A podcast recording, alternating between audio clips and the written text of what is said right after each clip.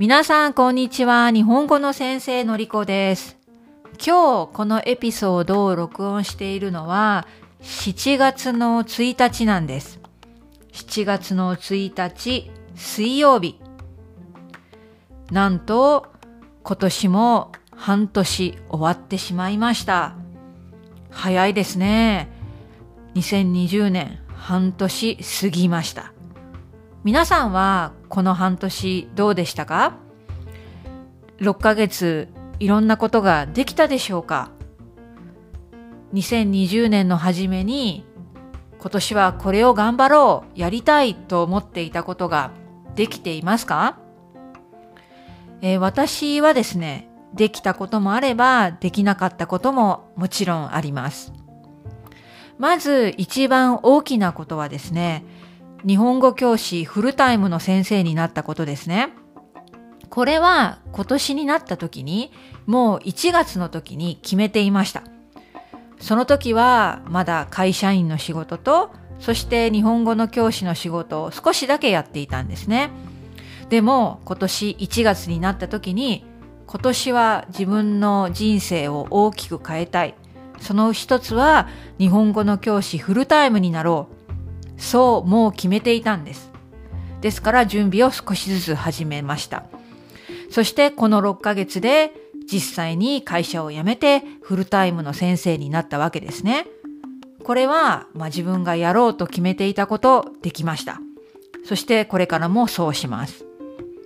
できなかったことの大きな一つは私の両親がイギリスに来れなくなったことですね。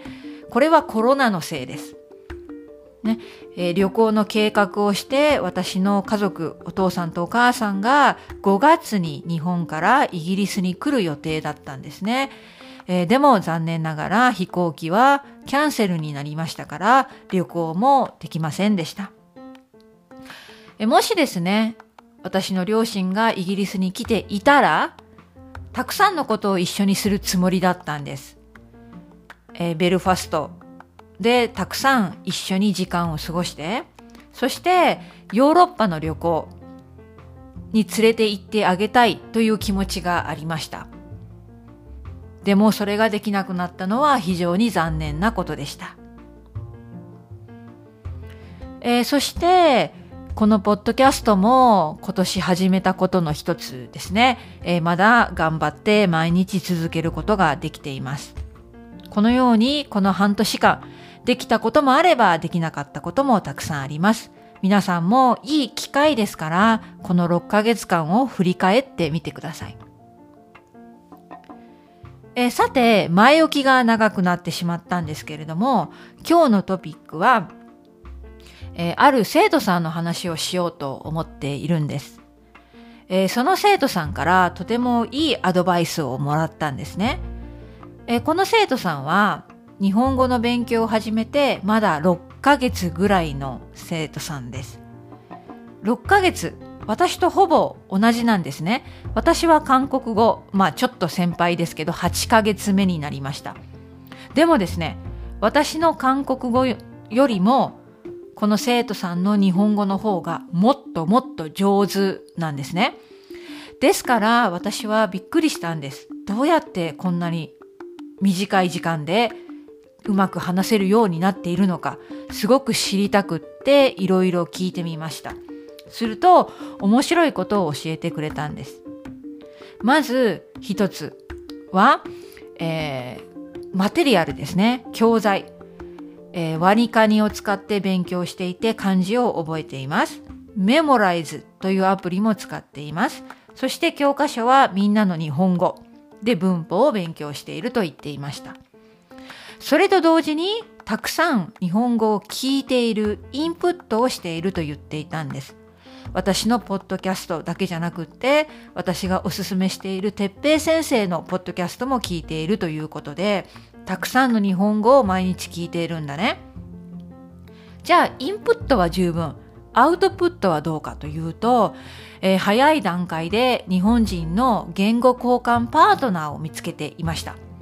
そして、まあコロナが始まると実際に会うことはできなくなったけれども、まあそれまでに何度も、まあ一週間に一度その言語交換パートナーと、えー、まあ、日本語を教えてもらったり英語を教えたりというようなことをしてきたということだったんです。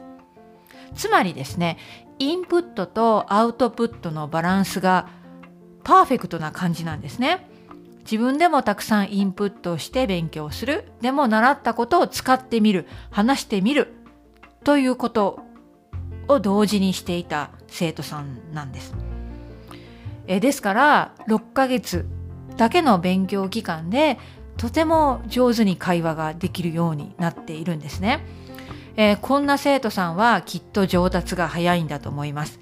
すぐに日本語がもっともっと話せるようになると私は思ったんです。そしてね、もう一つ大きな大きなことがあります。それは間違いを恐れない。例えば話すときに、ああ、間違いをしてしまうかもしれないとか、えー、私の言ってることが相手に伝わるかわからない。心配だ。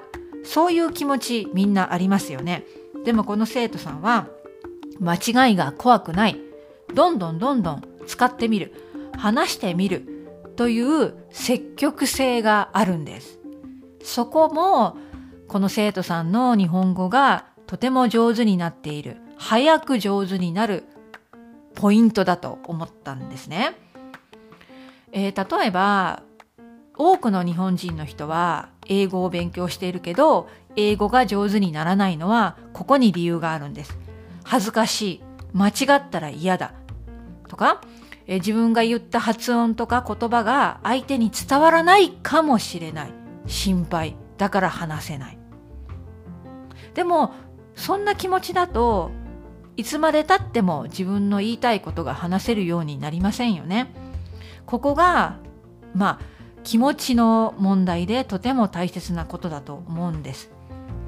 ね、最初のうちは間違って当然ですよね。完璧に話せるわけがない。だったら恥ずかしいとか怖いとかそんな気持ちは捨てて積極的に話してみてほしいんです。えー、私の韓国語も少しずつですが前に進んでいます。この生徒さんのようにたくさんの時間を勉強に使っていません。毎日限られた短い時間だけで勉強していますけれども、話す機会がある時には積極的に話すようにしています。まあ、私の愛登記の先生と会話の練習をする時には、えー、めちゃくちゃですね。間違いがたくさんある。でも先生はプロですから直してくれますね。ですから間違いを気にせずにどんどんどんどん話す練習をしているんです。えー、皆さんの勉強方法はどうですか？インプットも大切です。アウトプットも大切です。そのバランスが大切ですね。それと同時にそういうマインドセット、ね、失敗を間違いを恐れない心配しすぎないどんどん話してみるという、まあ、積極的な気持ちも大切になってくると思います。はい。それでは今日はですね、7月になって半年終わりましたよっていう話と、どうやったらもっともっと日本語が上手になるかっていうことについて話してみました。それではまた明日。